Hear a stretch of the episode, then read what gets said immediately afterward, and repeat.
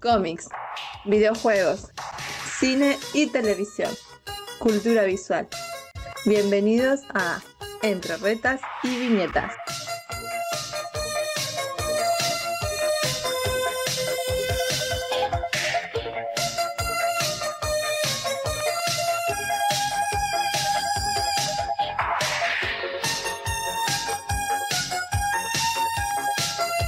Salud público inteligente y conocedor.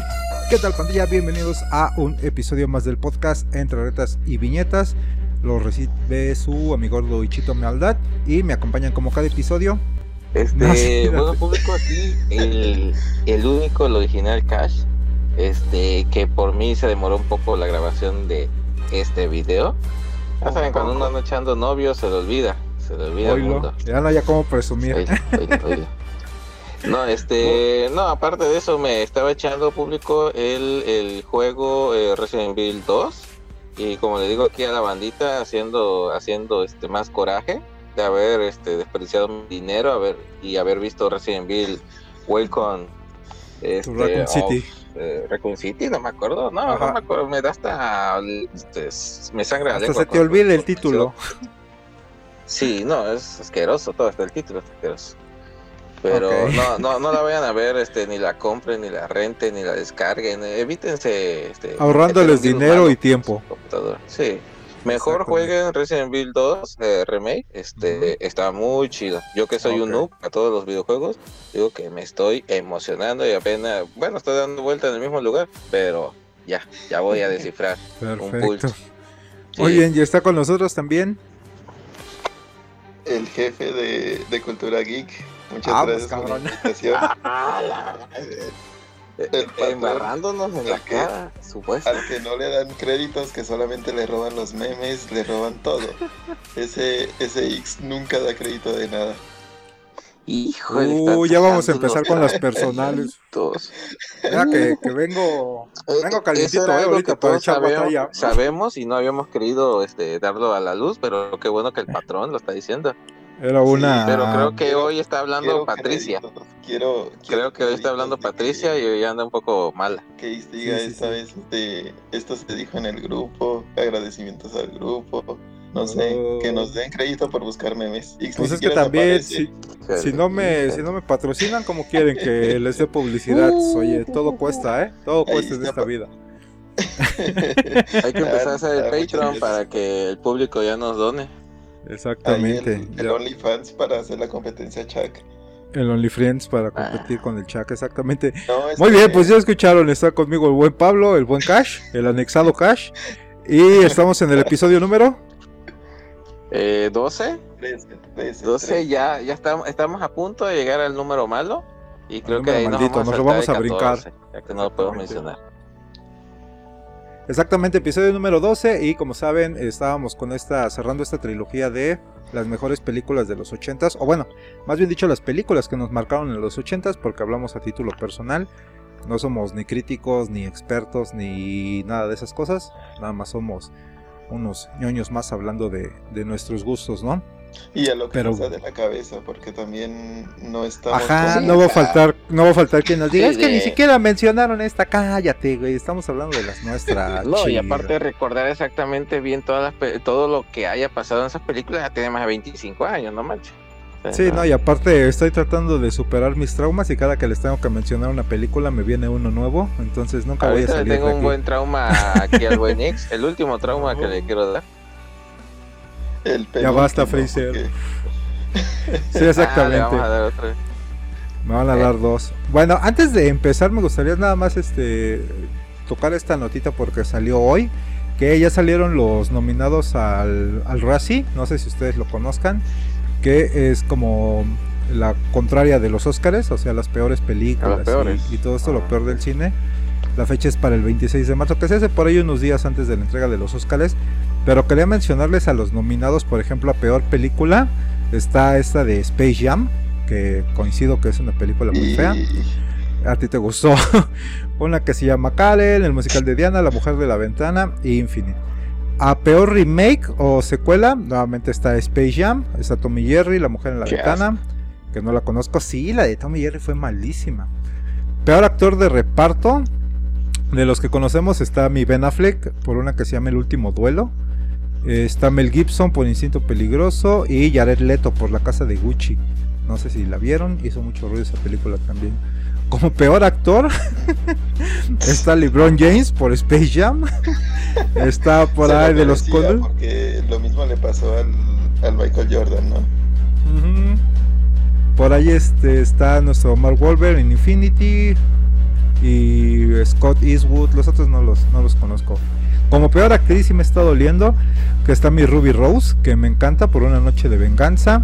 Está Megan Fox por medianoche en el Switchgrass, que ya me imagino de qué ¿A va a ir. Megan Fox todavía actúa? Todavía existe. y está por ahí Amy Adams con la mujer en la ventana. La Ruby Rose, güey, ella sí me, sí me duele porque me gusta mucho esa actriz. La Sí, recuerdas porque hizo a. Batichica, ¿no? En la primera temporada. Está peor guion, eh, peor pareja en pantalla por Space, Space Jam, LeBron James otra vez. La Casa Gucci con Jared Leto, Tommy Jerry. Peor actriz, eh, Amy Adams, Sophie Cookson, Eric Denim. Las otras no los, no los conozco. Y bueno, esos eran como los, los interesantes a peor película, peor actor, peor actriz. Y pues yo creo que Space Jam se va a llevar todos, güey. No Ah, manches, es que. Space Jam solamente me gustó por, por las referencias que tenía. Porque en sí todo lo demás era ah, puro relleno, lo puro tonto. Pero es que, güey, se pasaron con esas pantallas verdes de los, de los eh, actores de películas que estaban entre el público. Están Sí, pésimos, güey. Está mejor cualquier Es que- foto tomada de Sí, cosplay es que de la mole. Era una repetición, era un loop. O sea, Pero un- recuerden el estaban humor. A ver, Antes aguanta, de que nos saliera dice Pablo. Jam, antes de que Ajá. saliera la película, salió como como un este una filtración de que el villano iba a ser la máscara, Joker y o sea, varios villanos así icónicos. Y al final no Estabas esperando eso. Yo ni supe. yo sí, yo sí estaba- escuché y fíjate que todavía cuando la iba a ver este Yo en medios alternativos tenía esta Ajá. idea. Y yo tenía esa idea. No, pues Hubiera también se hicieron bueno sus ver a- expectativas a, la y. máscara del otro lado, al Joker, o sea, puro. Pues tienen digamos, un montón de personajes, tienen todo y no lo hacen. Sí, güey, la verdad que desperdicio. Pero bueno, yo la seguiré defendiendo. A mí lo que me gustó es cuando salen, como dices tú, las referencias, los de Game of Sí. Thrones y Cuando empiezan esos a salir personajes. Todos, todos corriendo hacia el, hacia el escenario, o sea, Ujú. hacia el lugar del evento. La verdad que se ve el poder que tiene Warner. Y qué Sí, güey. Exacto. Te- te- me utilizas una escena para mostrarme todo tu catálogo y lo que terminas haciendo es una porquería súper chafa. sí fue un super comercialote de HBO que fue lo que más le, le criticaron y le tiraron. Pero pues también, si tienes el varo, ¿por qué no? Sí, claro. Tienes el varo, hazlo. Pues muy bien. eh, y ya nada más era eso. Y un saludo como siempre, y como cada episodio luego, a mis amigos del Palomazo. Que ya me quieren cambiar el nombre a... Bueno, ya nos quieren cambiar el nombre de Retas y Puñetas. Que también lo había pensado, pero ya, ya empezaron Mm. abusivos por allá. pero bueno. Ah. Entonces Pinche nos gente, arrancamos. Ya sabes cómo son. Ah, Dame- saludo a mis dame Así es la amigos. banda, así es la banda. O, o duelo a muerte con cuchillos. Exactamente, si no, no hay nada. Rompes el bastón como, como el Joker. Órale, vamos a elegir uno de los tres. Ay, qué miedo. Muy bien, pues nos arrancamos entonces con nuestro título principal. Ah, primero podemos ir también con nuestra sección de manga, con el buen Damián, para que nos diga cuáles son las recomendaciones de la semana.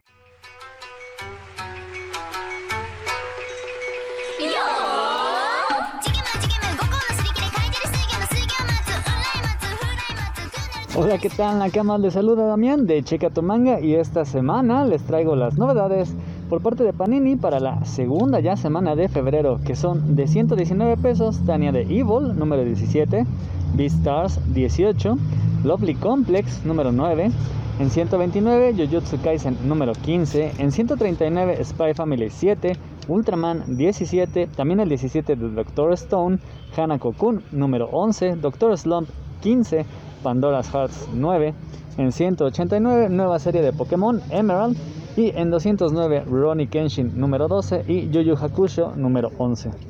Que recuerden, pueden adquirir aquí en Avenida Tamaulipas, esquina con Alfonso Reyes, muy cerca de Metro Patriotismo, en Colonia Condesa, en Ciudad de México. Si les queda lejos o simplemente no quieren venir, bueno, yo se los envío hasta la comodidad de su casa. Solamente mándenme un mensaje por Twitter, Instagram o Facebook a Checa tu Manga y yo se los envío por Correos de México, Mercado Libre o Shopee. También búscame en YouTube como Checa tu Manga y puedes ver algunas de las ediciones de estos mangas que te voy a contar a continuación. Dentro de lo más destacado, siempre te puedo recomendar Beastars. Se trata de un manga que comenzó siendo un poco de misterio, pero ahora se ha tornado un tanto cuanto a la acción. Digamos que el primer arco trata acerca de cómo la vida escolar de un estudiante se ve alterada cuando uno de sus compañeros es asesinado. A partir de ahí, de que resuelve el misterio y confronta al asesino, su vida cambia teniendo que salirse de la escuela para integrarse a la vida adulta a muy temprana edad, pero a raíz de eso descubre un vínculo con su pasado, más propiamente su abuelo, el primero de otra especie. ¿Por qué de otra especie? Porque este manga se trata acerca de una sociedad muy parecida a la humana, pero donde los protagonistas son los animales. Animales de todas las especies conviven en una sociedad muy prototípicamente humana y aquí la discriminación se da un poco por las características entre herbívoros y carnívoros, además de las diferencias de tamaños entre todos los animales, lo cual hace que la, convivencia sea muy particular. Es una gran serie, sí ya va media avanzada, pero no le tengan miedo, la neta es que está muy chida. Y como muchas otras, si les llama la atención, pueden adentrarse un poco en lo que es el manga viendo el anime que está disponible en Netflix, que tiene unos, bueno, por lo menos la primera temporada tiene un intro realmente fantástico. Lovely Complex es una comedia romántica escolar que si se les da el humor fácil y sencillo, la neta es que este les va a divertir bastante. Tiene un humor muy simplón, muy enfocado a las caras y con gran énfasis en el romance entre los protagonistas que a primera vista parecía imposible debido a las diferencias que los separaban, principalmente las diferencias físicas, ya que ella es una chica alta y él es un chico muy chaparrito, por lo cual desde un principio todo el mundo les hacía burla por ello. Sin embargo, y a pesar de todo, acaban siendo pareja. Y si de por sí ya discutían siendo solamente compañeros, siendo pareja las cosas se ponen un poco más peleagudas. Y siguiendo con la comedia tenemos otros dos grandes mangas que combinan la comedia con la acción. Doctor Slump, que acá conocemos como Arale, este, esta historia que precedió a Dragon Ball, que acabaría prácticamente condenando al encasillamiento al maestro Toriyama, pobrecito se revuelca en sus toneladas de dinero, pero esta obra básicamente era pura comedia, haciendo sátira de todos los clichés del manga. Por lo menos del manga de acción, la verdad es que son risas y risas a cada página en cada volumen y lo más curioso es que este manga ya está cerca de terminar, vamos en el número 15 de 18. Y Spy Family se trata de un manga que me parece que ya me había tocado reseñar en este podcast donde tenemos comedia de situación. Twilight, un importante espía internacional, tiene la misión de evitar la Tercera Guerra Mundial. Para ello, pues van a tener que acercarse a cierto general que, pues bueno, tiene bastante poder. Y la manera en que quieren que se acerque a él es por medio de su hijo. Para ello lo hicieron que tuviera una familia y que por medio de esta familia se acercara eh, mediante su hija y sus logros escolares a este dictador. Ha resultado una misión harto complicada, sobre todo porque, por obras del destino, esta familia falsa se ha constituido con miembros muy particulares. El padre es el espía internacional, la madre es una asesina a sueldo, la niña y el perro tienen poderes psíquicos. Y en todo momento, todos están intentando ocultar lo que verdaderamente pueden hacer. Así que resulta en situaciones realmente divertidas. Está sumamente recomendable, además de que el dibujo es increíble y la pequeña Anya es muy, muy tierna. Hanako-kun, el manga de misterio, en donde cada vez más nos acercamos a completar a los siete misterios de esta escuela, que tienen cada uno sus particularidades y han hecho pasar por muy diversos problemas a nuestra protagonista, pero nos vamos acercando a la verdad. la de El Misterio número uno, Hanako. Siempre se nos ha presentado como alguien que no quiere revelar mucho acerca de su pasado, pero que pareciera ser muy triste, algo tortuoso y que poco a poco vamos ahí viendo entre un misterio y otro qué sucedió con él, con su gemelo y cómo es que acabó siendo un espíritu atado a la escuela. Y luego ya tenemos un montón de mangas de acción. Pokémon comienza una nueva serie llamada Emerald. Son solamente dos tomos, por lo cual pues bueno, el precio es algo abultado. Y si ustedes conocen los juegos de Pokémon sabrán a lo que me refiero. Se centra todo en el frente batalla. Y como nuestra protagonista Emerald busca derrotar a los haces del frente. Esto lo va a dejar como una historia que no sé qué también vaya a tomar el público porque Emerald no es el protagonista que uno esperaría. No sé si es el manga de Pokémon que más le va a llamar la atención a los niños. Y para los fans del manga, la historia anterior queda inconclusa con un final que además nos dejó choqueados y que en esta comienza sin que sepamos nada del anterior. Por lo que la verdad es que si bien pinta como un buen respiro y nos introduce a estas mecánicas del frente batalla, sí nos deja con bastantes dudas de qué sucedió con los protagonistas en la historia anterior. Doctor Stone continúa con las batallas en la Edad de Piedra en el futuro. Todo para restaurar el pasado, que es como nuestro presente. Todo gracias a su protagonista, un antepasado del pasado, que vendría a ser como el tatara tatara tatara tío de todos los humanos que están en ese futuro. Eh, sí, la verdad es que sonaba menos complicado cuando vas avanzando poco a poco con él. Pero está bastante chido, mucha acción, mucho humor. Y si eres lo suficientemente curioso, puede que incluso aprendas algo de ciencia mientras lees este manga. Tenemos dos clasicazos, Yu Yu Hakusho y Rurouni Kenshin.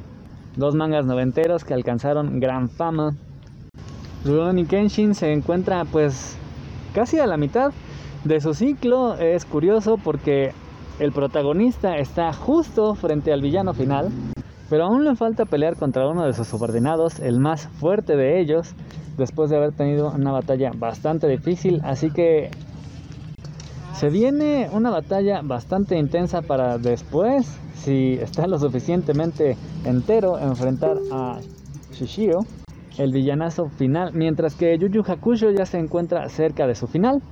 Después de haberse coronado como campeones y derrotado a los Toguro, es decir, los demonios más fuertes, eh, nuestro protagonista y sus compañeros que se encuentran en el infierno aún tienen que enfrentar una dura prueba, ya que los planes no han cesado y aún a pesar de haber ganado, tienen que impedir que el túnel del infierno hacia la tierra se realice y que demonios incluso más fuertes de los que acaban de enfrentar casi a costa de su vida lleguen a la tierra que provocaría todo un pandemonio. Así que mientras unos intentan evitar que el túnel se complete, otros intentan detener a los demonios y mientras tanto todo mundo intenta ver quién demonios está detrás de todo esto y por qué. Y acabemos con uno de los mangas más populares últimamente, Jujutsu Kaisen, que básicamente solamente tiene una cosa, el enfrentamiento entre el protagonista y el villano villanazo. Un demonio increíblemente fuerte que además tiene la ventaja de, como no y como siempre, los héroes llegan a esta batalla tras haber enfrentado un montón de secuaces, de batallas, particularmente el protagonista Itadori pues fue poseído por un demonio superpoderoso, así que su cuerpo estuvo bajo muchísima presión y utilizando mucho poder. Así que la situación no está nada fácil, además sus compañeros son vapuleados, por lo que el estado anímico de Itadori no es el ideal para estar enfrentando una batalla de este calibre, hasta que, pues bueno, afortunadamente llegan a hacerle un poquito el paro y darle el chance de que se recupere, de que tome un segundo aliento y vuelva a la batalla con más fuerza que nunca. Es una batalla muy buena, en la cual además pues ya hacía falta porque el protagonismo de Itadori se había estado diluyendo entregándoselo todo a Goyo, que es el personaje que más aman los fanáticos. Pero pues bueno, después de este esos tomos de fanservice, finalmente tenemos a Itadori demostrándonos por qué es el protagonista. Y eso, Nakamas, es todo por ahora. Gracias por escuchar espero que nos sigamos oyendo la próxima semana, en el próximo capítulo. Y mientras tanto, pues los espero allá en Checa tu Manga.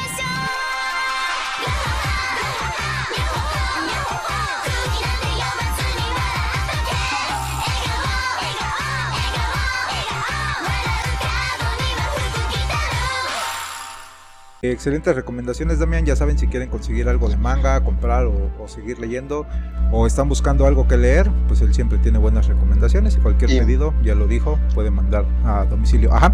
Y muy buenas reseñas, güey, ¿eh? muy buenas reseñas. Sí, la neta sí, sí me gusta cómo reseña, lo hace todo ver tan sencillo y yo cuando le estás leyendo es una locura. Pero Sí. bueno, pues entonces arrancamos con nuestra última parte de nuestras mejores películas de los ochentas. A ver, Cash empieza Ah, siempre con el más feo, de veras. a tirar tu odio. Sí, eh, no, pues empiezo con mi odio, no, no acabo. Em, mi primera recomendación es algo de, de Marvel, algo que mucha gente ha querido olvidar. Yo honestamente, de niño jamás le vi algo sofílico a esa película. Ok. Y ya de adulto, ya cuando me dice, no, güey, es que cómo va a tener relaciones, que digo, ah, tienen razón, güey. Pero esa película era para adolescentes, qué pedo. Eh, Howard the Duke, ok. em, eh, 1986, em, producida, no sé, no sé qué se había fumado en ese tiempo George Lucas. Sí, Ok. pero era lo que le iba a decir. Sí, este. Eh, El guion había sido eh, diseñado al principio para hacer una película en animado, pero no sé en qué momento prefirieron este, estructurarlo para, este, una película live action. Eh, ha sido. Es muy odiada, pero también se ha sido como muy de culto porque pues, fue el de las primeras películas en, en mostrar un personaje de cómics antropomórfico, lo que era este eh, Doc, este Howard, ¿verdad? Ujú. Y el.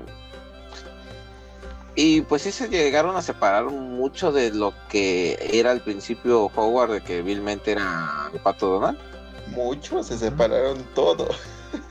Bueno, Sí. todo- tú, me imagino que hablo de los que la odian.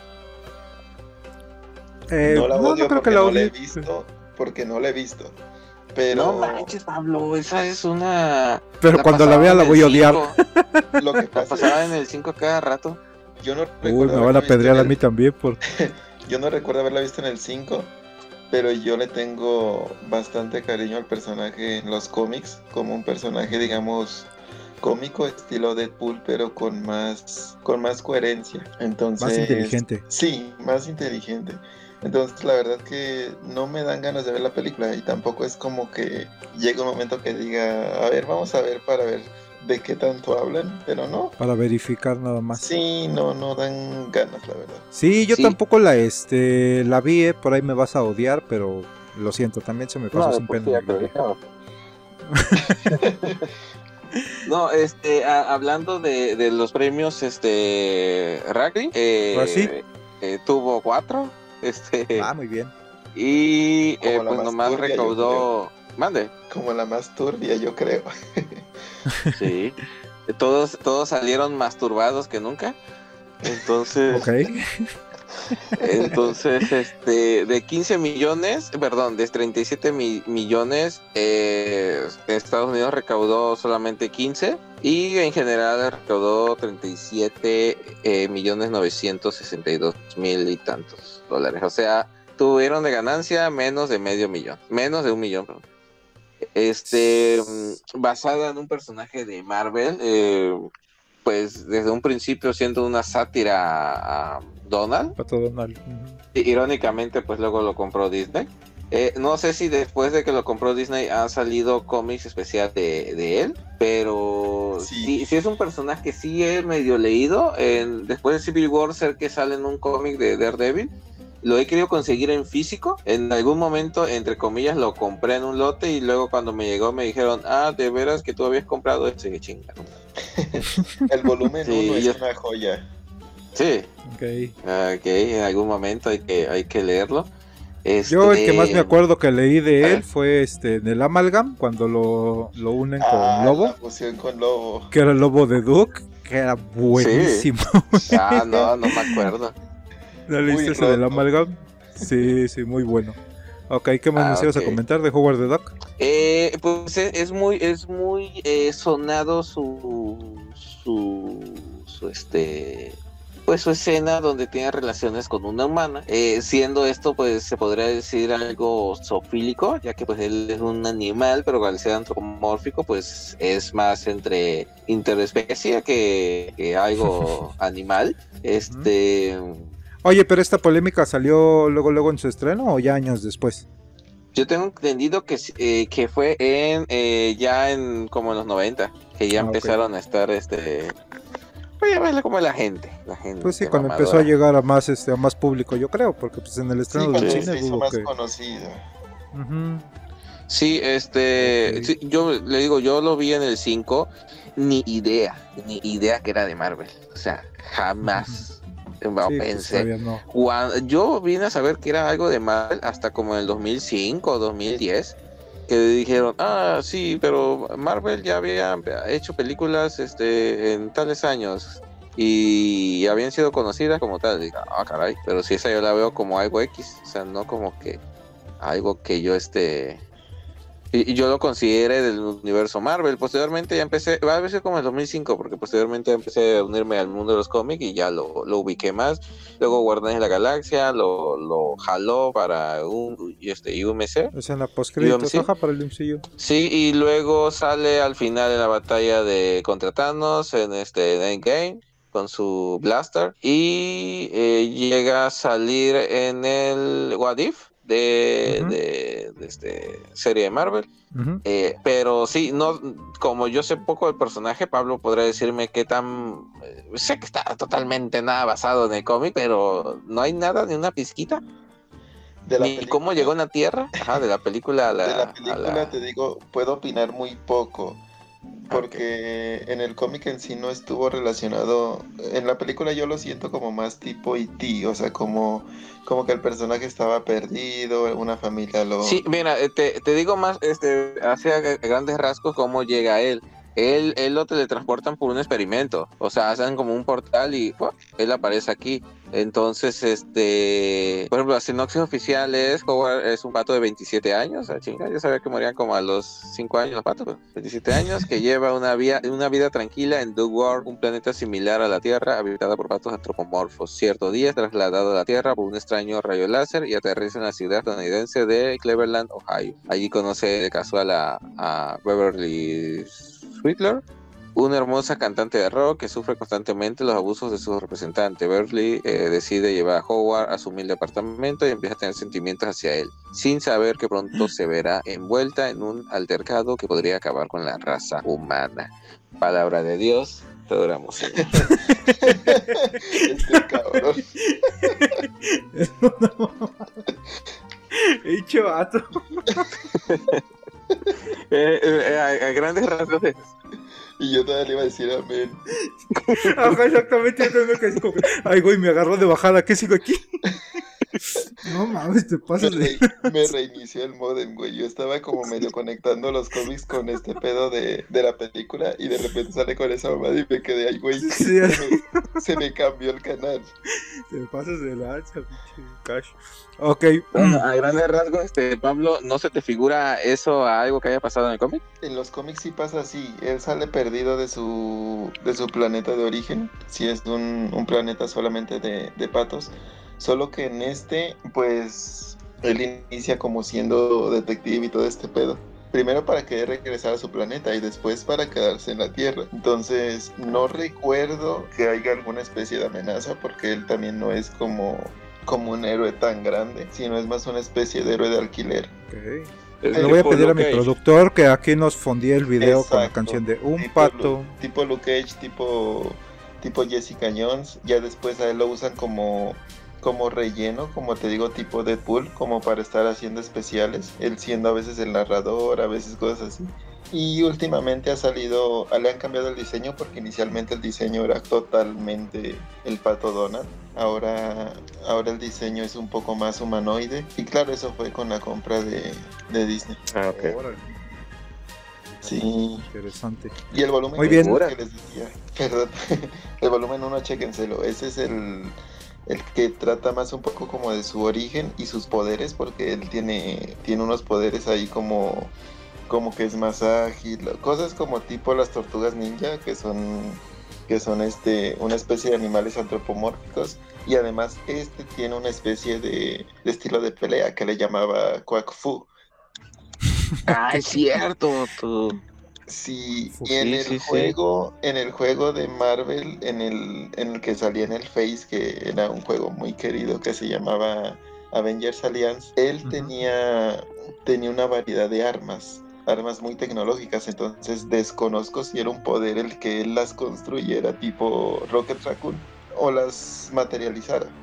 Órale, no, ni idea. Me acuerdo del juego, eh, el Chuck y su carnal lo jugaban mucho y me decían, pero yo nunca lo, jugué. Yo lloré Sí, cuando me cerraron ese puto juego. Los traumas. Sí, Muy bien. Ok, pues ¿cuál, este, ¿cuál es tu primer película, Pablo, por ahí? pues ya que hablamos de mis traumas, voy a tocar un trauma de Lix. No, por favor, dejen el hijo en paz. El meme que dice, búscate a alguien que nunca te deje escapar. Viernes Uy. 13. Ah, caray. Ah, caray. No me acordaba. Vamos a empezar con el terror, ok. Sí, hay un meme por ahí que les compartí en, en el grupo. Luego Isma se los va a robar y se lo va a poner ahí en, el, en la página. Ya lo hice, 100% real, no fake. Ajá. Pero sí, Viernes 13, que es uno de los, de los villanos más rotos en lo personal. Ese tipo es inmortal en todos los sentidos. O sea, tiene una resistencia muy cabrona. Y que jamás se cansa. Con una idea, ajá, con una idea muy chingona, el hecho de que, de que maldito Wes Craven, ¿en qué momento se le ocurrió? Con el hecho de que él puede vivir en los sueños y, y punto, y ya, o sea, no hay, no hay nada literalmente que lo afecte, porque me acuerdo que había una, no me acuerdo cuál, la decimomil, no sé, que decía el eslogan, ahora ni dormir podrá, ah, podrá salvarte o podrá rescatarte, algo así.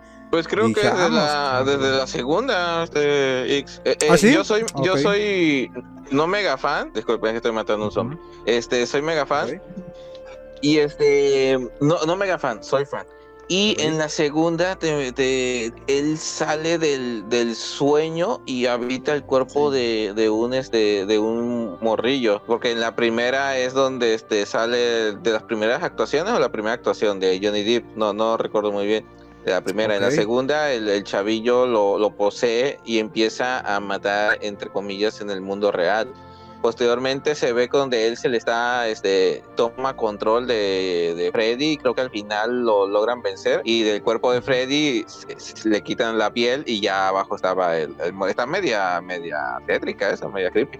Muy, pero- manches, así como me lo narras. muy turbia. Sí, pero ¿de cuál están hablando ustedes? ¿De la original? ¿Es de los 80? Yo tenía unos datos de la primera, de la original. Ajá. Unos datos ahí como de que en Chile fue prohibida desde 1980, que fue en el año que se estrenó, hasta el 84. No aguanta nada, pinche chileno. Exacto. En México ¿Cachai, fue huevón? clasificación C y en todos los demás países fue eh, obviamente para mayores de edad. Otro, otro dato. Pero bueno, el clasificación C ya es para mayores de edad, ¿no? ¿O a poco puedes entrar? O sea, C era todavía como más baja Ok. Que la, que la de... que la R, por así decirlo. Exacto. Ah, ok, ok, ok. ahora. Y el presupuesto con la que inició esta película fue solo con 700 mil dólares y recaudó casi 60 millones. O sea, fue una de las franquicias que por eso no la han soltado. Es casi como, como lo que gana X en, en, una- en un mes, ¿no? Exactamente, por el podcast. Más o menos, por ahí. Sí.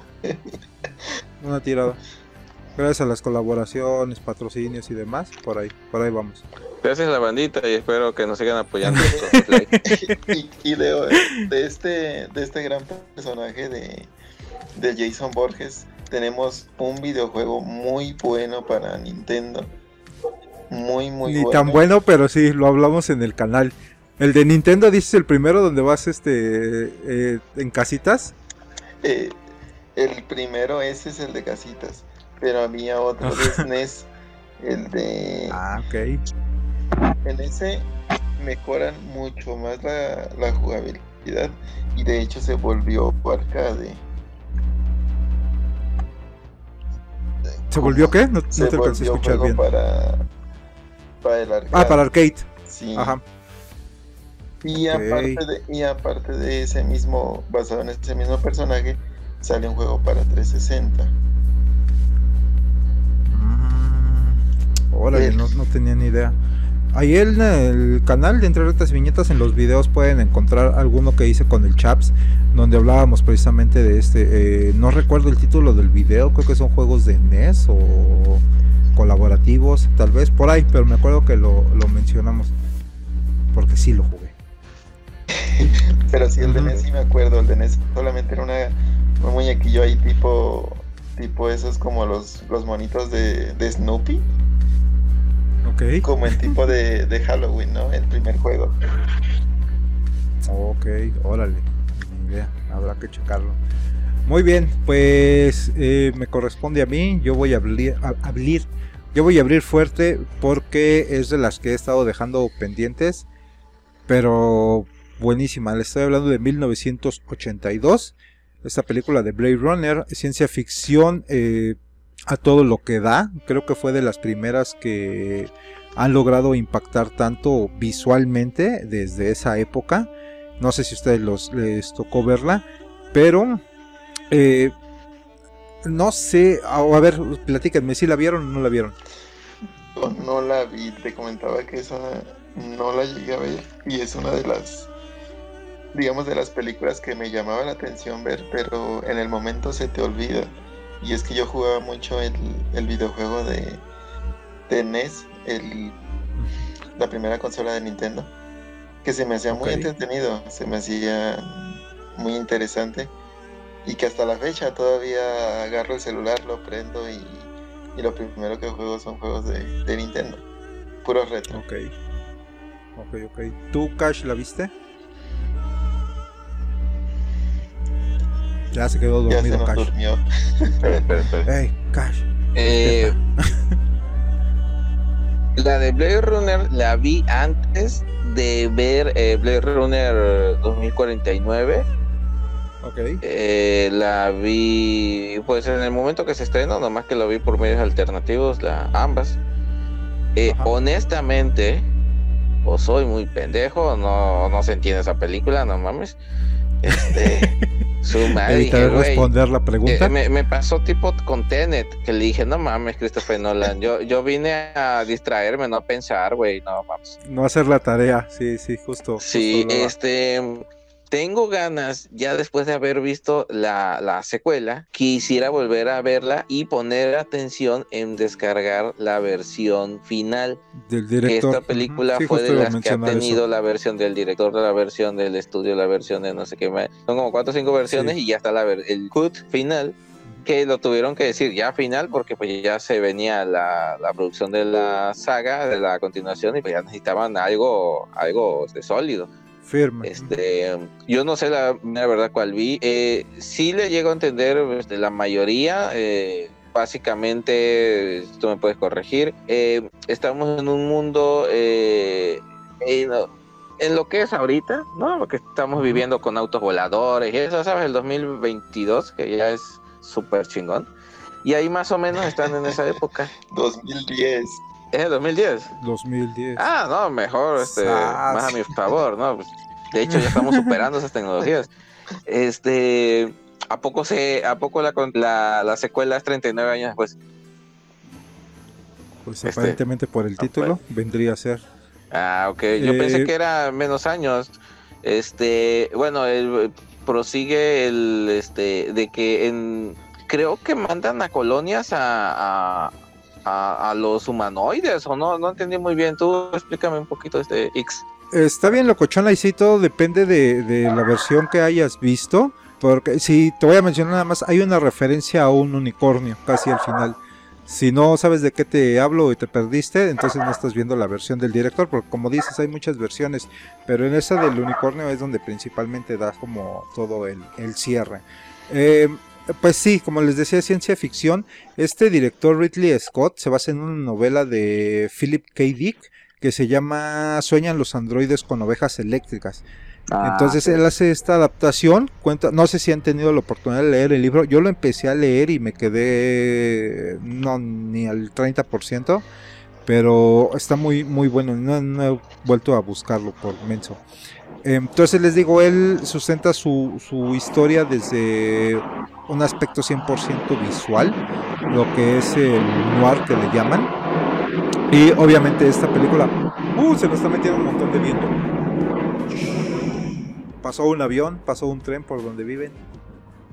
Un Alguien avión aquí. Lo que pasa es que está, estamos cerca del aeropuerto, entonces seguido a esta hora es un caos. Güey, no manches, pero pasan allá fuera de tu ventana o qué pex tienes abierto sí, el güey, techo. aquí al ladito. De hecho, te Aquí picó yo creo el avión, para no, se, entreguen. se sintió tan, tan cerca el avión. Sí, pues es que bajan ahí cerquita de la casa de Pablo para aventarles la mercancía, porque Exacto. y ese pasó retirado. Oye. Hay veces que, que pasa y todas las paredes y ventanas vibran bien chido. sácate.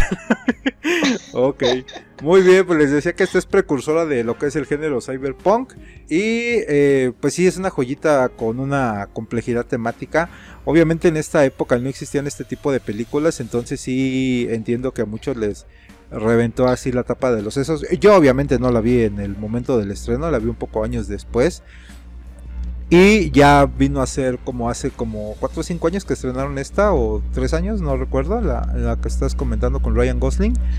Y ahí también volví a ver lo que era la, este, la escena del director. Y me encantó tanto, güey, que ya no quise ver la nueva. Dije, nada, de seguro la van a echar a perder. Y um, no, me quedo con, con esta. Pero es muy, este, muy buena. La escena también del discurso. Eh, bueno, no el discurso, sino el diálogo que se avienta el maloso con este personaje. Que se me fue el nombre. Eh, ay, ¿cómo se llama? Ahorita te digo el, nombrecillo del personaje. Rick Deckard. Hay una escena al último donde el, el maloso Teo está hablando ahí con la, con la lluvia y dicen que sí, sí sentía el, el actor el discurso, entonces las lágrimas que, que ves ahí sí son de, él, eh, del actor que sí estaba llorando en la, en la vida real, en el tiempo real pues. Entonces, muy emotiva, si no han tenido la oportunidad de verla, yo se la recomiendo bastante. Como les digo, busquen la versión del director, déjenme ver si se las puedo pasar ahí en el Telegram para que la chequen porque 100% good movie. Muy bien, ¿cuál este otra traes ahí entre tu colección Cash? ¿Quién sigue Cash? Sí, ¿verdad? Cash, sí. Híjole. No No sufras. El Cash está jugando Resident Evil o está viendo los tutoriales. Sí, ni le está haciendo caso, maldito Cash. Sí, de verdad, no tenés nada. nada, nada. Este, la, es que tenía mi película. Ah, em, en inglés conocida como Beverly Hills Cop. O en el mundo de cartoncito, conocido como un detective suelto en Hollywood. Hollywood Ok. este con Axel Foley que fíjate que cuando yo era fue era de 1984 eh, clasificación B eh, con Eddie Murphy y cuando yo era chamaco me empezó a gustar mucho ese nombre de hecho usted no descartaría el ponérselo a un hijo Axel Axel Foley Ok. pero yo soy más de haber visto la 2 y la 3. Porque de- después de esta, en el 87, me parece, se hizo la, la, este, la segunda y la tercera. Eh, la típica película. Película de un detective eh, se, se envuelve en un, en un altercado y este que lo va a sacar fuera de, de su zona de confort y pues va a averiguar el caso hasta vengar la, la muerte o esclarecer la muerte de su, de su mejor amigo. Tiene dos secuelas, eh, 1987 y 94. Este fue un éxito, eh, fue el segundo éxito después de Lo Fantasma para el estudio. Este, la verdad está muy chida. Creo que porque en esos tiempos no había, no había, le digo, la fórmula ya existía, pero con un afroamericano, ¿no? O a lo que yo recuerdo, o de esa forma, ya ves cómo es Eddie Murphy, que llegaba a hacer películas serias como esta, pero tenía su toquecito de humor. Sí, su toque de comedia era lo que te iba a decir. Si salía el Sí, Murphy era porque iba a estar sí. entretenida, en cierto modo. Sí.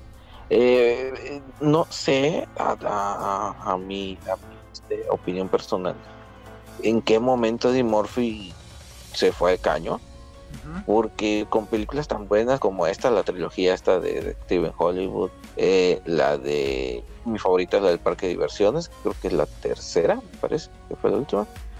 Este, con, con la de Un Príncipe de Nueva York, de, de, de, de- ¿qué es? El Príncipe no, de Mendigo a Príncipe, de Príncipe a Mendigo, no me acuerdo cómo se llamaba la otra. Ajá, de Príncipe a Mendigo. Sí, eh, hizo varias muy, muy ochenteras, noventeras. Y cuando vi, bueno, cuando yo ya empecé a tener cierta edad y dije, bueno, ¿y las nuevas? O sea, yo buscaba, ¿no? Películas de Eddie Murphy, ¿las nuevas? Pues no había No, películas pues nuevas. ya Ah, Creo que las últimas que hizo fueron las del Dr. Dolittle, ¿no? Me encantaba. La 1, la 2. Profesor Chiflado fue de los dos, de los 2000. Ujú. Y luego empezó a hacer la de, ¿cómo se llama? Una gorda, que era el mismo. Aj- Este, La de Ajá, no, me- no me acu- no, No, Norbid es con el otro negro. Ay, te pasa, Pablo. ah, no, Norby, Eh, Norby de es- él, Norby de él. ¿O si es, sí es él? Sí, Sí. A ver, ahorita te. te Sí, cuando sale, pero ¿cómo se llama la, las personajes de, de Rasputin, sí, no como. Rasputia? Rasputia, es cierto. Esa. Eh, la es de del Norbit, 2007. luego hizo una donde todo eran extraterrestres que, que vivían todos en su cuerpo, ¿no? ¿Sabes? Sí. ¿Sabes qué es lo que me desespera de Eddie Murphy? Que tiene el ego tan grande que siempre tiene que interpretar a dos personajes en sus películas. Sí. Eso o sea, también es no, un gran no- problema porque Sí, En- en varias era, era verlo de diferentes formas. Entonces era como que, o sea, güey, no es como necesario. Exacto, y estás interpretando a un personaje que es tu personaje principal, no te puedes robar tú mismo tu protagonismo, güey. O sea, no sé, sí tiene muchas broncas. Sí, en su fíjate cabeza. que a mí me encanta cuando hace la de un, un vampiro suelto en Brooklyn. Y, Ok, y este, esa la pasaba desde mucho en el los 7. 90s. Este. ¿Cuál otro? Bueno, profesor Chiflado. Este. Creo que las del Doctor Dolittle, ¿no? Que también hizo. Sí, la, de, la voz de Mushu en Mulan. Y el Doctor Dolittle era. Pues, pues ya ves que de, el Doctor Dolittle. Este. Lo toman a él siempre de referencia. Hasta el, hasta el, el- el- el que hizo Downey Jr., que ya fue como el Ajá. reboot. Pero anteriormente.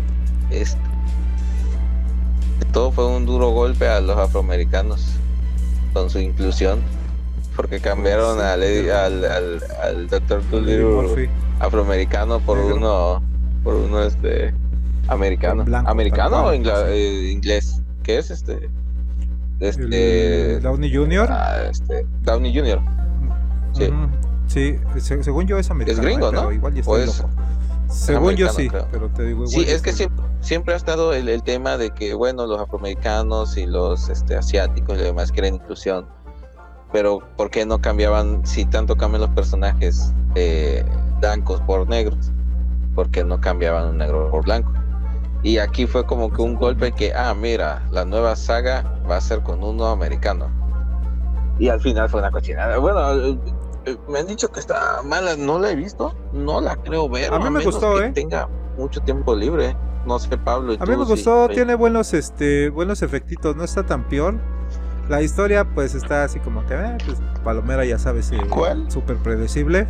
Doctor La Dolittle, nueva de la. Doctor Dolittle.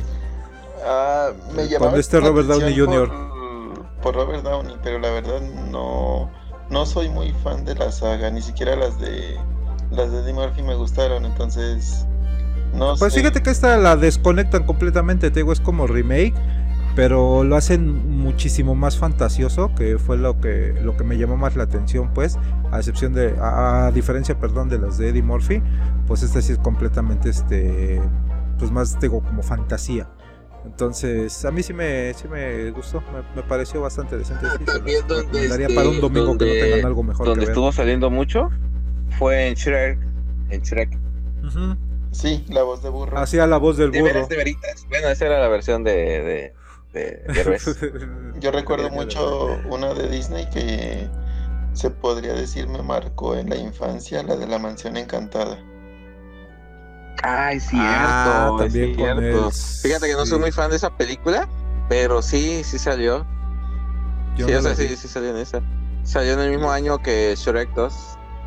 Y estaba buena y estaba como media, media sad. Ok. Mm, ok, Muy bien, pues a ver, Pablo, déjate ir con tu siguiente. Ah, ya me toca. Ya que estás Que te ahí, toque bien. ya vi que te fuiste. Bueno, vamos a leerles la sinopsis que obviamente van, a saber cuál es. Por orden imperial, la familia Atreides deberá hacerse cargo de la explotación del desértico planeta Arrakis, conocido también como Dune. Ya, ya, solito se dice, ¿no? Es el único planeta donde se con la encuentra familia. En el- en la misma reseña te lo dice. una potente droga y además es necesaria como combustible para los vuelos espaciales. Mira que esta película del, del 84 me gustó más que la más nueva. Ok.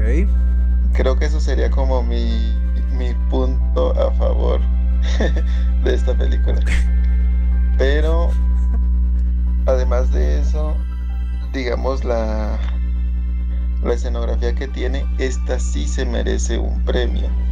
Porque esta tiene una mejor, digamos, unos, unos edificios mejor estructurados, un- una ciudad mucho mejor hecha. Se, digamos, se disfruta un poco más en cuanto al desarrollo, porque está desde el inicio hacer una especie como de, como de narración con, con este, con animación, como que empiezan a narrar lo que estaba pasando sobre la pelea y todo. Si es que te hacen un resumen, te hacen un resumen te- y te lo hacen muy, muy digerible. Exacto, y entonces se entiende un poco más. Comentaba con este, con Gastón en algún momento, que la película que yo vi de Dune parecía ser como una secuela, porque todo el, toda una primera película como si te la contaran de forma narrada, entonces te quedas tú como de que, o sea, me perdí todo eso. Es tan, se podría decir como tan lenta que, que hace aparentar como que te perdiste toda esa parte. En cambio, en esta sí está como más, más estructurado, tiene un mejor intro, entonces sí viene mejor explicada. Creo que eso le faltó a la, a la más nueva.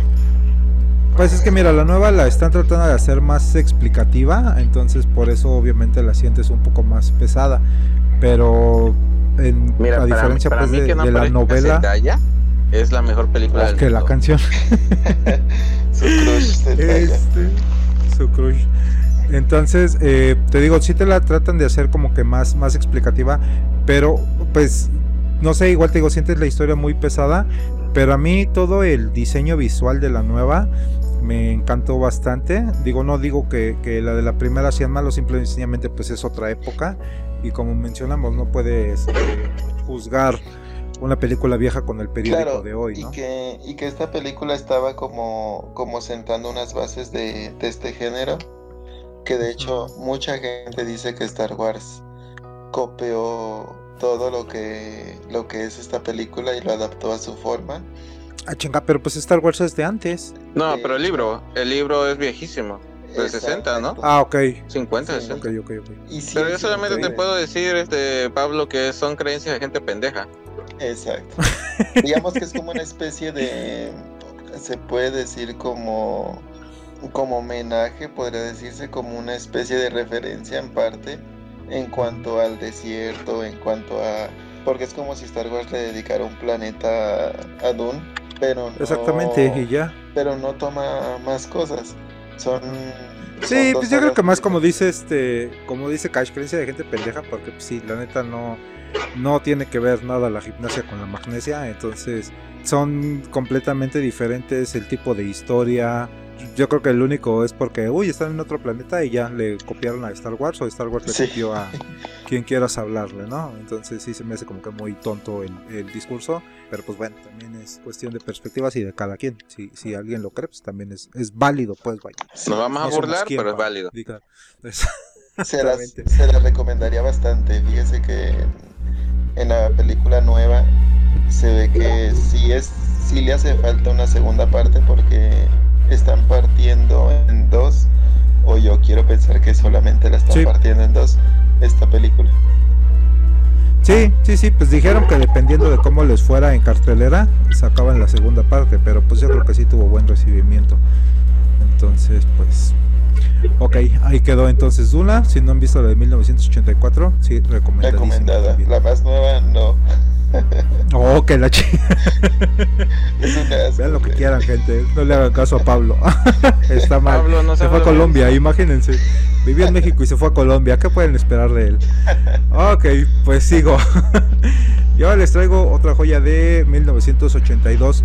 Joya, entre comillas, porque cuando esta película fue estrenada, eh, vinieron un chingo de críticas negativas. Fue descrita así tal cual como basura instantánea o eh, peores comentarios.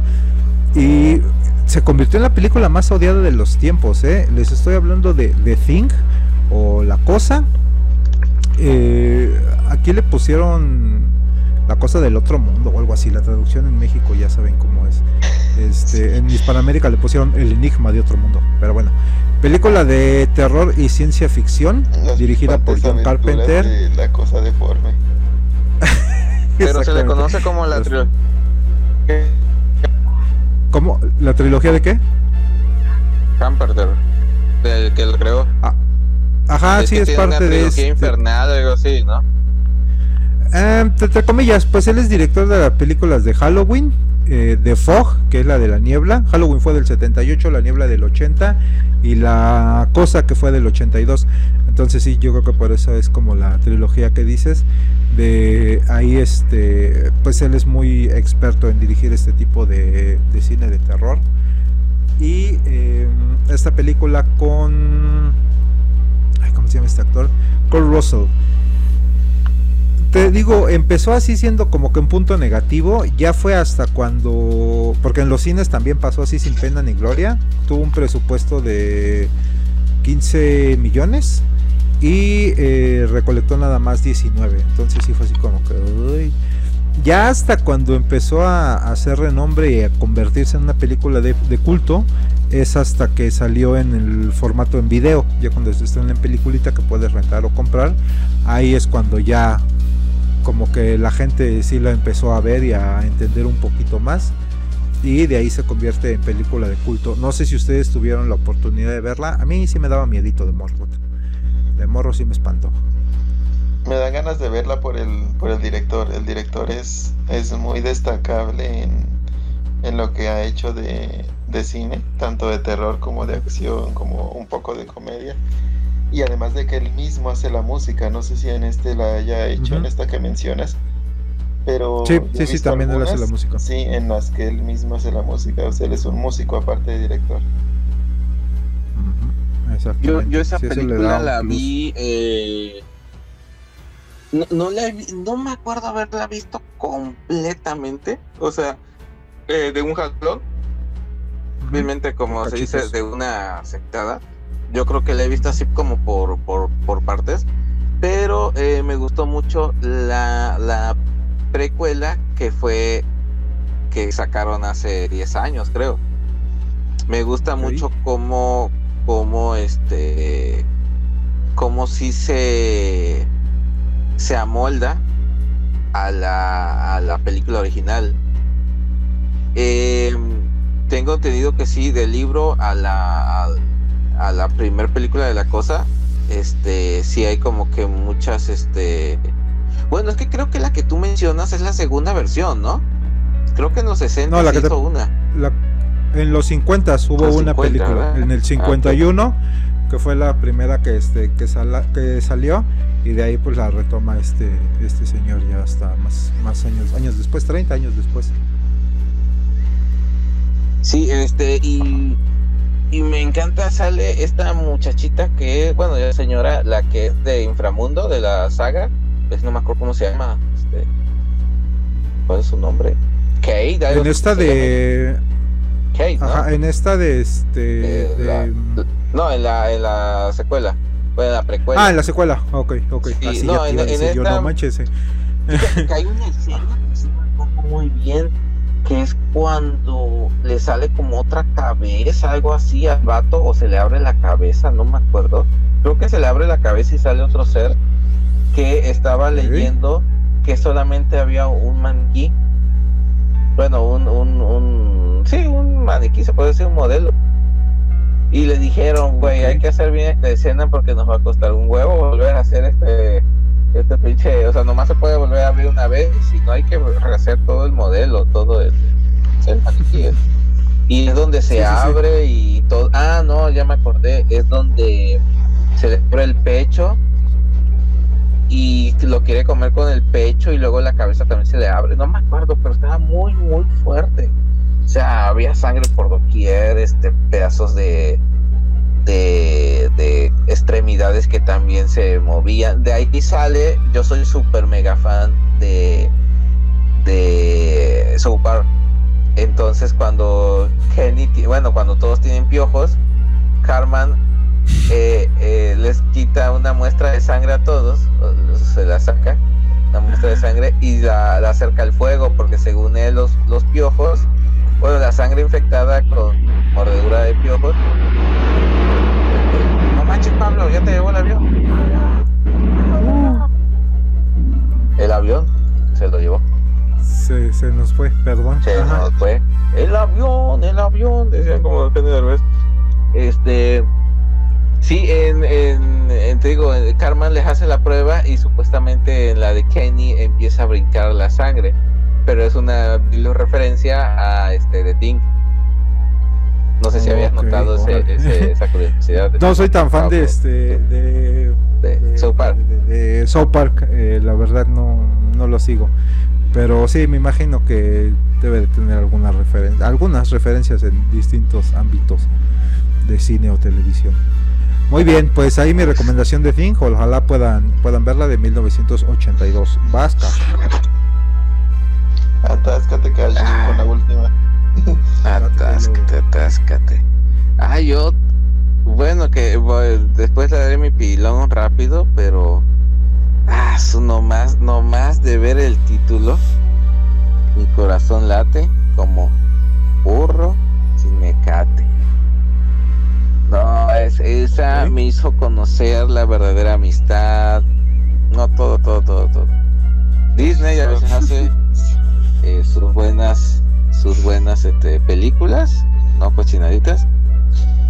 The Fox and the Hound, o El Zorro y el Sabueso. Se necesita un live action de esa película. Llora, llora, llora, maldito, llora. Este, una película, vilmente Wikipedia dice que es una película de drama animada y digo, güey, no es una película de drama, es la película de drama, no es una película de drama. Si después de haber visto cómo encierran a mamá Dumbo, después de que quiso proteger al pequeño Dumbo de las burlas de otro orejón, pues esta Ah, el final cuando se tienen que separar porque pues su vi- fueron mejores amigos de, de cachorros pero la vida es injusta y nacieron animales No hagas esto, mugre. Yo dije güey no mames no mames me acuerdo que tenía como seis años cuando la vi y es día que la veo y, y me dicen no, es que la de la de Bambi cuando muere su mamá, ¿qué cuando muere su mamá? Mejores amigos que no pueden ser mejores amigos, güey. Eso sí duele. A Bambi le quedó todavía su, su papá. Pero estos dos no tenían, estos tenía. dos no tenían a nadie. Vilmente no tenían a nadie. Él era huérfano porque lo había casado el mismo cazador a su mamá. este el mismo cazador que tenía el sabueso. Y el sabueso pues lo había comprado si no más recuerdo se lo regalaron. No me acuerdo muy bien esa parte. Eh, como había dicho película de Disney de este ah, para qué le había dicho 1981 83 minutos que te hacen llorar Eh, pues, pasas en de el- lanza, güey. en el 2006 Todos tiene una traumas precuela me que, ah, digamos que hay peores precuelas, la de Tarzán y esa cosa. Pero este, eh, sí, me encanta. Em, pues recaudó bastantito, de 12 millones a 63.5 millones. Este, te dice, básicamente te habla sobre que hay amistades que son sinceras pero que por cosas del destino, aunque tú no quieras, este, eh, puede que el- la típica frase de que anda con lobos y te enseñarán a aullar, pero a veces tú no puedes eh, contradecir tu, pues, tu destino. Y en este caso está muy bien marcado el hecho de que pues ellos por más que quieran llevarse todo no no se va a poder por el tipo de, de animales que son. Y que aún así en eh, al final eh, sí se apoyan mutuamente. Y sí este y sí logran hacer las paces pero saben que pues la amistad ya no habrá. Y eso no no me me, me llega y Güey, es tristísima esa película, güey. No manches, sí, por favor, porque no, es de esas películas que te digo que nos querían a huevo traumar de chavitos. Yo por más que he tratado de dejarla en el pasado, siempre viene una escena donde están abajo de una abajo de la camioneta, creo que chocan y está el zorro ahí este todo espantado escondiéndose del Sí. sabueso. ajá. Y el sabueso así como que viéndolo de este, güey, pues es mi chamba, carnal, o sea, sí te Sí, o quiero y todo, pero pues también tengo pero, que, pues, que no puedo sacar. hacer nada Sí, no, güey, no, es, es, una patada en los tompiates esa película, güey, no sé por qué la traes ahí, güey, te odio con todo mi corazón. Por favor, pensemos otra cosa, güey. Muy bien, eh, no, yo es así, no se las recomiendo, pasen sin ver. Muy bien, este, ¿qué, qué traes ahí más, Pablo? No, muy, muy recomendada la del zorro y el sabueso, la verdad que muchos recuerdos ahí. Ya Yo- basta, Freezer. Yo traigo como la película anterior que recomendó Ixba, del mismo director York- John Carpenter John Carpenter. y el mismo actor principal, el Kurt Russell. Esta película se llama, como en los Méxicos la conocimos, Masacre del Barrio Chino. En España era Ok. el golpe en la pequeña China. Y Y en, en inglés creo que se llama Trouble en Chinatown, ¿no? Chi- Problemas. en Little China. Little China. y que tiene varios cómics, o sea, el- no los, no me ha dado el, el tiempo de leerlos y ver si conectan con esto, pero la trama es, pues, para la trama que había en ese entonces, ¿no? Buscar cualquier, cualquier tipo de, de pretexto para iniciar la acción o los golpes. En este caso, Desmadres. sí, en este caso, el Jack Burton, que es el, el personaje principal, es el camionero, el tipo fanfarrón y todo que, que transporta mercancía hacia Chinatown. Él gana unas apuestas, si no estoy mal, junto con uno de sus amigos. Entonces el amigo no le quiere pagar o no lo tiene en el momento, le dice, "Eh, tengo que ir a recogerlo, entonces él dice, vamos, yo te llevo. Van a recoger a la prometida y secuestran a la prometida confundiéndola con otra persona. Entonces ahí es donde inicia todo, van en, en rescate con por la prometida del, del amigo chino. Como en todas las películas, pues los, los chinos son expertos en artes marciales y el estadounidense, el gringo, es el tipo con armas al que no se le acaban las putas balas. Ok. Y está muy interesante. Ya con eso me la vendiste. Está muy interesante, sí, porque además de eso, aquí tenemos apariciones de unas buenas referencias hacia Raiden de Mortal Kombat y hacia y hacia este, se me fue el nombre, ¿Quién, quién, quién? ¿De dónde? el malo también de Mortal Kombat, el, el villano. Se me fue el nombre, pero la verdad que está muy, muy entretenida. Tienen unos, unos chinos de los, de los malos, tienen hasta poderes y todo. Hay un, un trío como de, como de rayos, creo. Uno se llama Trueno o Thunder. El otro era, era Lightning. Y el otro era Rain. Entonces, Bien originales los nombres. Ajá. sí. Y los matan pues de una forma muy tonta, como, como todo se solucionaba en ese entonces. El actor da mucho para, para comedia y este tipo de el estadounidense, el gringo que todos las que todos pueden. Ujú. Sí, pues era su época.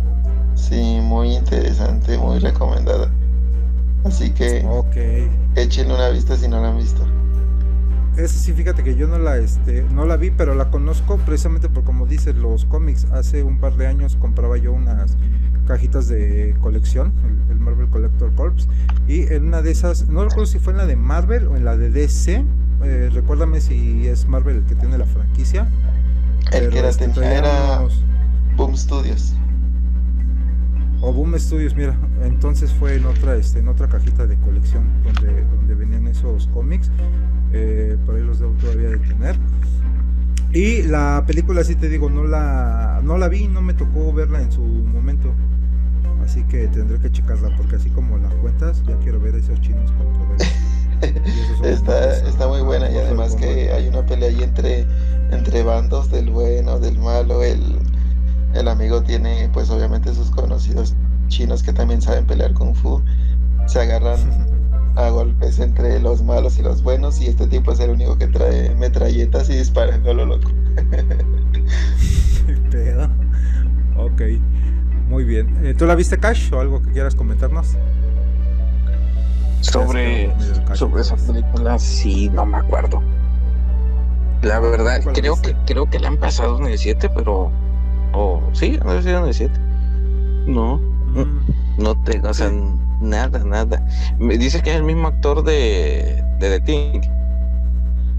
El Kurt Ujú. Russell, sí, el, el padre de Star Lord. Ah, exactamente. Sí, eh, o sea, sí ubico al actor, obviamente, por. Te digo, sí he visto The Thing, pero no. He escuchado mucho, No, dicen que es de culto esa película, pero no. No, no, no. No la tengo. Pues yo creo que también por el director, eh, como decíamos, es igual de John Carpenter, entonces sí fue en esta misma época en la que estaba haciendo todo este tipo de cine y pues obviamente jaló gente nada más por el renombre. Y que le Muy fue bien. mal en taquilla. Le fue muy mal en taquilla. Ok. No, pues te digo, imagínate. Muy bien, pues yo las ul- la última que, que les traigo de las que les quiero hablar, eh, a mí me sorprendió muchísimo cuando la vi. 1988, ¿Quién engañó a Roger Rabbit? Eh, fue una película que se hizo, no puedo decir que fue la primera, pero no me acuerdo tanto, de estas películas live action con animación. Meter a las caricaturas dentro de una película de acción real, para mí fue una locura. Algo que logra este señor Robert Zemeckis, que eh, pues director súper conocidísimo, eh, principalmente por esta película de Volver al Futuro, entre muchísimas otras más obviamente. Tiene Forrest Gump, tiene una que se llama El Vuelo, Contacto, eh, pero Forrest Gump y Volver al Futuro ya eran cosas acá muy chidas. Pero bueno, esta fue antes de, de Forrest Gump, llegó desde el 84, 88. Y pues eh, la película es un homenaje completo a la época dorada de la animación este, americana, obviamente, y el cine clásico de Hollywood. Fue una de las películas más caras en su, en su momento, o, bueno, también se consideran de la historia, pero pues tuvo un ingreso de 150 millones. Échale ahí bajita la tenosa. Ahorita te digo cuánto fue el presupuesto. Ajá, presupuesto de 70. Wow, de 70 millones, güey, no. Sí. Sí, Ah, tuvo sácate a la burger. Ajá, y recaudación total a nivel mundial 329, casi 300. Muy arriesgado para la época, ¿no? Jesús bendito. Sí, güey, demasiado. Fíjate que a mí una de las cosas que supe años después, que cuando le dijeron a Disney que querían utilizar a los personajes, eh, este güey le, bueno, Disney les dijo, sí, pero solo si sale al lado de tu, de tu personaje principal también. Entonces hay una escena donde sale el, el box Mickey Mouse. Mickey. Entonces, es, esa escena es así de nada seas mamón, güey. Buenísima película. Aparte, teníamos ahí una Jessica Rabbit que, pues, levantó pasiones a diestra y siniestra. y eh, los actores, pues entre ellos estaba Christopher Lloyd, al que conocíamos como el Dr. Emmett Brown. Aquí era el maloso. Y eh, el personaje era Bob Hoskins, que era el Eddie Valiant. Entonces, muy recomendable. Yo, la verdad, la puedo ver mil veces esta película y no me, no me cansa. Y después hicieron una, no sé si la recuerdan ustedes, que creo que se llamaba Cool. Algo de Cool Cool. World. con es, Cool World. Cool World. Con Mundo este Cool. Brad Pitt, ¿no? Sí. Ajá, sí. que trataron como que de replicar un poquito lo mismo, pero bueno, con sus con sus variantes y, y sus Y estas películas me recuerdan, me recuerdan mucho a, o sea, toda esa animación de ese entonces que era una animación muy buena, muy, muy Muy limpia, güey, por así Sí, decirlo. Muy limpia, sí, claro. Y de hecho, por eso me llama la atención esta nueva serie que se viene de, de este, de Cuphead. Ok. Sí, va a ser todo este, todo este, esta época reflejada en el, en el videojuego. Pues, ay, no sé. Yo esa de Cool World le tuve cierto pero según yo recuerdo esa de Cool World sí estaba como que no apta para niños, creo que la clasificación C, porque no me dejaban verla, es del 92. Y la de quien engañó a Roger Rabbit sí me acuerdo que pasaba en la televisión así sin Pero Sin ningún problema ni escenas en, en la de quien engañó a Roger Rabbit. Ah, sí. Ah, Bueno, mira. a mí, bueno, a mí me tocó porque pues claro, yo la vi después del ya Me cortaban la inspiración, la media película. ya en los noventas ya ya este me tocaba que a veces cortaban algunas escenas, pero pero igual seguía seguía bastante disfrutable y la de Cool World yo no recuerdo que la hayan pasado en la en la televisión. Yo esa recuerdo haberla visto. Sí, años después la pasaron en este en lo que eran los canales de televisión azteca, canal 7 como dice este Cash. Eh, ahí la, la pasaban. Pero igual súper cortadísima. Y ahora se cayó bola, se Cash. movió algo por ahí. Sí, Cash, ¿estás bien? ¿Te caíste del banco? No, ya, Se quedó ya abrió dormido. una puerta. Se quedó dormido. ya no se te preguntamos. Ándale. Ya no te pregunté cómo va tu situación de tu pie. Ahí Ya va, ni tú nos uno presumiste, adelante ya uno te atrás. quitaron el ya te quitaron el yeso. No, hasta Todavía el miércoles me dicen que qué pasa. Sas, pues, ojalá Si, ya- sigue o no sigue. Me- Muy bien, pues algo. Sí. Sí, sí, sí, Y, de vibra. esa película que dices, este Roger. Rabbit sí me intentó. eh, sí fue algo como que, que wow. Eh, obviamente los cosplay de, de la, ¿cómo se llama? De la Rabbit, de su. La- Jessica Rabbit. ¿Cómo? Jessica Rabbit. Jessica Rabbit. ¿Habrá sido algo, este, al- algún, como querer volver a hacer a Betty, Betty Lou? Betty Lou, no sé cómo se llama. Pues yo creo que era más como un homenaje a Betty Ujú. Yo creo que era más como un homenaje, más que como una, una copia. Porque, pues te digo, eran todas estas caricaturas de, de la época. Es completamente un homenaje a, a esta animación de los 50, imagínate. Sí, la verdad, muy chido. Y te digo, sus cosplay está súper, súper chingón. Y este. mm, Sí, el- la escena que dices de Bugs Bunny y Mickey es, se me queda.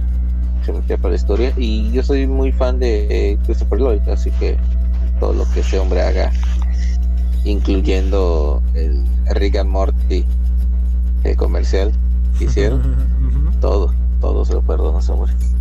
Este, Sí, pues sí. pero sí, sí, esa es mi, o sea, muy, muy chida. No sabía lo que estabas mencionando de que había como que otro intento de hacerla. Pero este, yo me quedo con esto. Perfecto, muy bien. Pues una última que quieran agregar ya para ir cerrando. Pues ya no traen. Se les acabaron las balas. Ajá. que me, que me que me acuerde mucho, pues no. Pero sí algunas menciones ahí que, que nos han estado diciendo en el grupo. Gastón recomienda mucho una que se llama Púcaro Banzai, que espero que tengan el chance como de, de anotarla y darle una checada. Que dice que es muy buena en cuanto a acción, comedia, un poco de todo, ninjas, o sea, hay de todo ahí.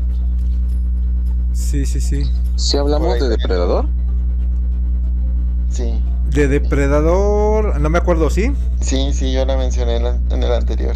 y de Ah, ok, Top, sí, Top. Gun, No, de Top, Top Gun, Gun. fíjate que no la mencionamos. Si quieres yo nunca la darte, he visto. No, yo date. nunca la he visto y sé que va a salir ahorita, este año o el otro, pero no.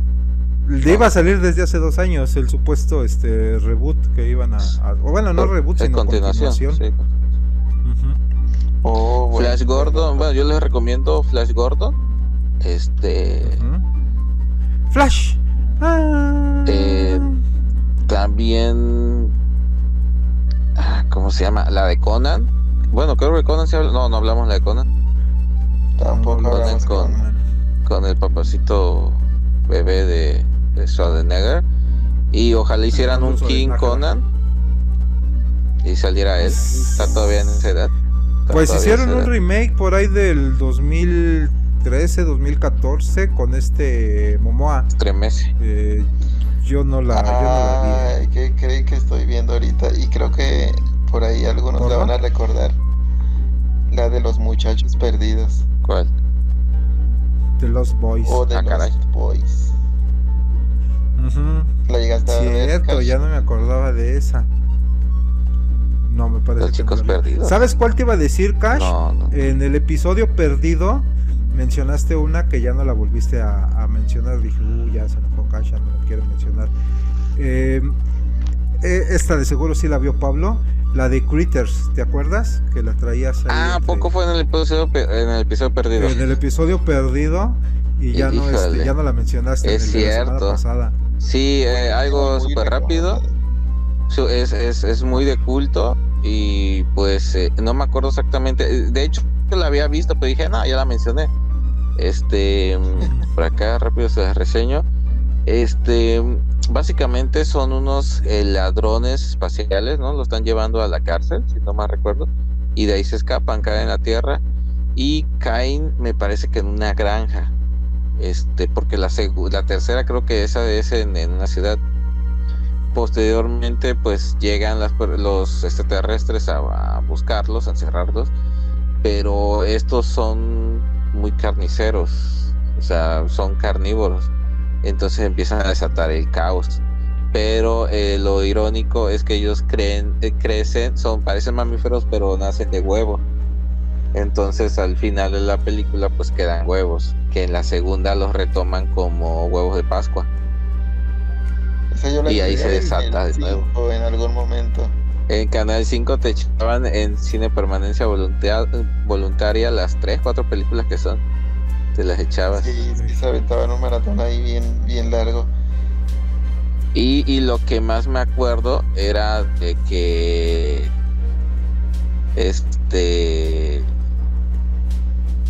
se, se fusionaban las bolitas y hacían un- una super bola carnívora.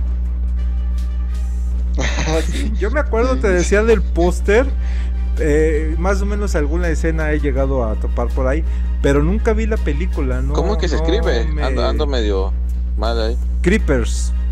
E C-R-E-E-P-E-R-S, me parece. Ahorita te, te mando bien el, el nombre. Es que me aparece el, yo así.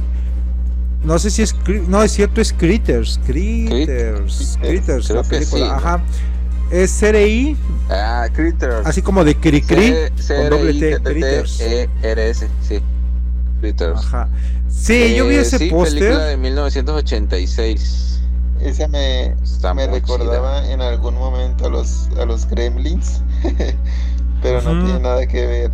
De hecho, que si no más recuerdo, creo que ellos lanzaban, eran como porcospines también, porque lanzaban como que sus, Sí, lanzaron unas, sus espinas, ¿no? Algo así. Sí. unas bolas así. No, yo sí, la neta. Sí, no, idea. estaba muy. Saga de películas, son cuatro.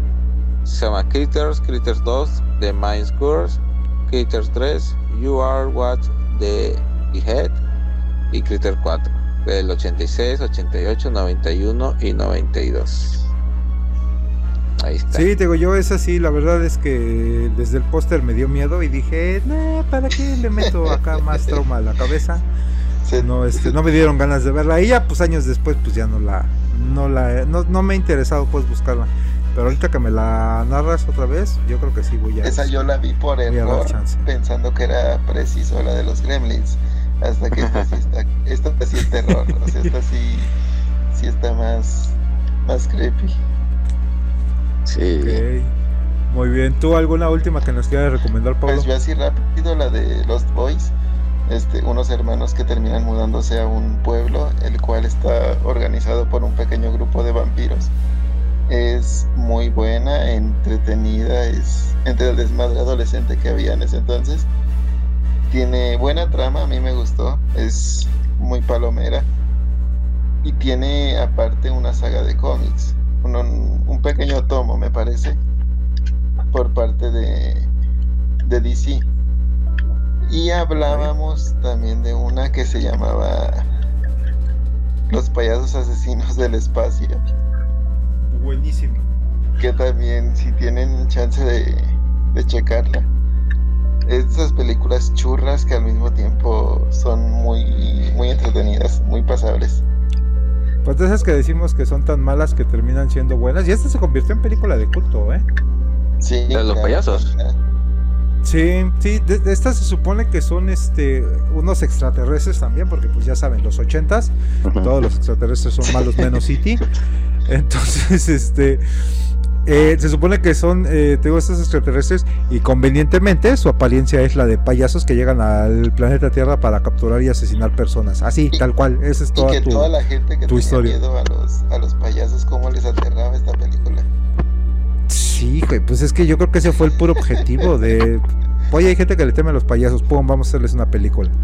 Y pues te digo, con extraterrestres, pues ya le tienes miedo de por sí a los marcianos y luego tienen aspecto de payaso, te fuiste al carajo dos veces. No, qué bueno que no, este, no la vi en su época. Aunque la verdad es que nunca me dieron miedo los payasos. De hecho, sí. Pues, pues sí, ¿no? Tal cual. Ok. Pues yo la, última que les traigo, eh, me la acabo de sacar ahorita de la manga que estaba viendo el póster de este de los Critters. Esa película no sé si ustedes la conocen, yo la vi y fue así de... Eh, película de 1985 dirigida por Lewis Tiggy, Los ojos del gato o El ojo del gato. No, no sé si ustedes la, la checaron. Es una película que se divide prácticamente en tres historias, todas son vistas a través de, de los ojos de un gato y las dos primeras son adaptaciones de historias cortas de Stephen King. Eh, la primera es la de un, un fumador Oh, empedernido, el cierto, es donde Morris. sale un duende, ¿no? Ajá, Sí, este es interpretado está- por James Woods. Sí, sí me y- acuerdo. La pasaban en el 5. Ajá, este fumador contrata ahí unos sádicos que para que lo ayuden a dejar de fumar. La segunda historia era la, la- narraba la historia de un famoso, de, de un famoso, perdón, de un mafioso que descubre, descubre el adulterio de su mujer y obliga al amante a que camine por la cornisa de un edificio. Y la tercera es la de una niña que eh, ve un gnomo en su habitación, que ahí le generó Sí, esa, esa escena a mucha gente que cree que los gatos en la noche te roban la respiración. Hazme el chingado favor. Este cortito eh, salía una pequeñísima Drew Barrymore también en esta, en esta película. Del 85, muy buena. Esta de la del gnomo fue la que más me, me espantó y me, No, sí, me es que generó ahí el, el miedito a ese gnomo. pues, chaneque, un duende. Y me acuerdo que la vi. Ajá. chiquito, como de 8 años, la pasaba en el, en el 5, como a las 8 de la noche. Este, Sí, lo pasaban en las noches. eh, No, el gnomo tenía un aspecto tan, tan, Sí, tan era- creepy y aparte salía No, si con sus, era este, con su pero no, ¿cómo cuchillito. Ujú. Sí, no salía ahí con el cuchillito y todo. Nah, pues te la recomiendo porque sí, a rato me escribes el nombre, peliculón, peliculón. ya tengo 20 años, no he visto más. Ahorita Es- la busco y se las, se las Sí. mando. Sí, pues esa es la última que yo traía de este de recomendación. Pues yo creo que con eso podemos dar eh, por cierre a esta trilogía de películas de los ochentas. Pues obviamente se nos debieron de haber quedado ahí algunas. Mencionábamos en el grupo ahorita que dijiste Pablo las de Indiana Jones, no las, Sí, también. no las mencionamos. Los Goonies me parece que lo mencioné en el episodio perdido. Eh, yo les iba a mencionar la de Scarface, que también es por ahí del 83, película súper, súper, súper buenísima también en relación a estos mafiosos. También está la de- la mafia de china, Tron. Este, la de Tron, la mafia italiana, perdón. La de este, la de Tron, justamente. La este, mosca. Uh, la mosca. Sí, está Sí, hay, hay muchísimas películas todavía. Son muchas, pero nos alargaríamos un, un cuarto programa y X quiere que sea. No, ya tenemos muchos ¿no? temas pendientes ahí. Exactamente, ya tenemos muchos el pendientes. despertar de los Entonces- muertos. Oh. Mm, ujú. Despertar de los muertos, sí. güey. Pues es No que si, si podemos hablar de Stephen King, por ejemplo, también la de Cuyo, que esa jamás hablé de ella. La de Poltergeist también se nos quedó ahí pendiente. Porque, pues, casi no por qué mencionamos hablamos películas en, de en, terror? este, en otra emisión, este X, Pablo, de Stephen King? Y creo que hasta dos programas nos podemos echar. Eso estaría más chido hacer ahí una edición. Muy bien. Claro, podría Este, ser. Este, por ahora, Calendarizando pues, en vivo. Yo espero todavía la de los noventas. Damos por, por acabar la de los ochentas, como dice X. Muy buena época que, que yo disfruté ya, ya después. Pero la verdad que muchas joyas. Y que si nos pasaron, pues que ahí los dejen en comentarios. Sí, coméntenos ahí cuáles fueron sus películas que los marcaron, que les gustaron o las que se nos haya pasado también. Ahí recomiéndanos algunas. Y pues nada, eh, un último comentario, tu despedida, Cash. Este. Pues nada, que nos sigan en nuestras próximas emisiones, que les den like, este, que partan, que nos digan qué les pareció, que si quieren que la completemos con un cuarto capítulo, pues podemos hacer una un tipo este tipo American Pie, la reunión. Este.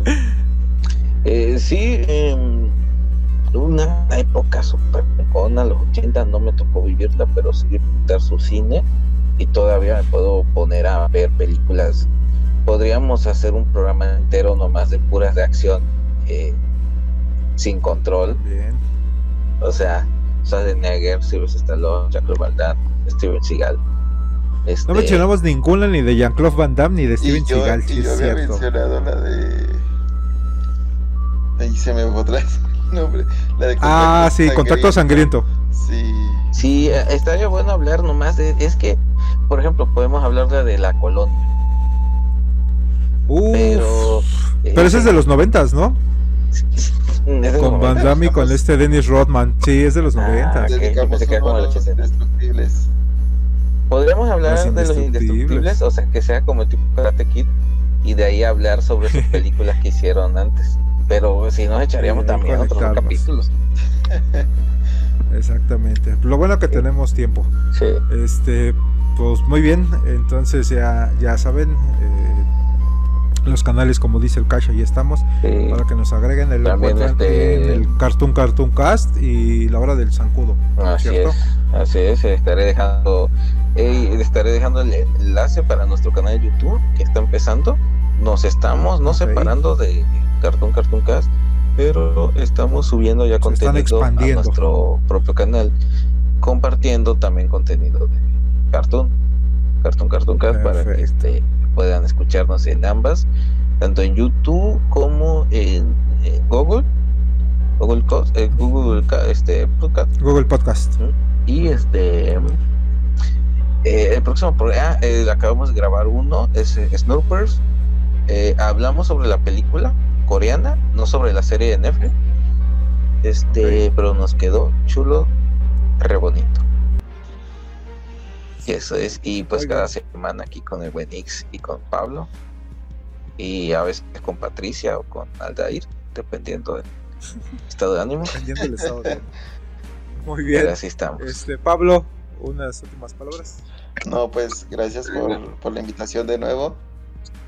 Eh, Cash me debe los links de, de sus canales y de, Ah, sí, y sí. de ahí de varios proyectos que tiene que pueda mandar ahí al grupo. Muy bien, pues eh, gracias eh, a los dos por haber estado compartiendo información, su palabra y su tiempo conmigo. El podcast es de, todos, como les decimos es del grupo de Cultura Geek. Únanse ahí en el Facebook y van a encontrar los enlaces a nuestro grupo de WhatsApp y de Telegram. Y síganos en Retas y Viñetas, ahí está el canal de YouTube. Ahorita estamos subiendo unos videos de la historia y las historias de la Liga de la Justicia. Y nada, los martes también ya saben que nos encuentran en el Desgarriate en vivo con el buen Chuck. Mañana vamos a estar, ah bueno, lo digo como si fuera tiempo, podcast. El día de mañana vamos a estar en la noche platicando de mucho chisme. Así que gracias por todo, tengan una bonita semana y les mandamos Gracias por acompañarnos. La próxima semana tenemos una cita aquí, entre retas y viñetas. Se despiden de ustedes, su amigo gordo Ishito Maldad y el anexado Cash. Descarga nuestro podcast desde Spotify, Apple Podcast o Google Podcast.